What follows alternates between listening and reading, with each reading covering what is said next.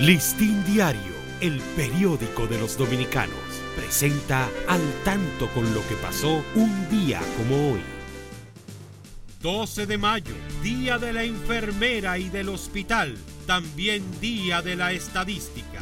1512, el primer obispo de Santo Domingo, Fray García de Padilla, ordena que se inicien los trabajos de construcción de la Catedral de Santo Domingo y del Hospital San Andrés. 1834 fallece en la ciudad de Santo Domingo el doctor Luis Eduardo Aibar, destacado y reconocido médico.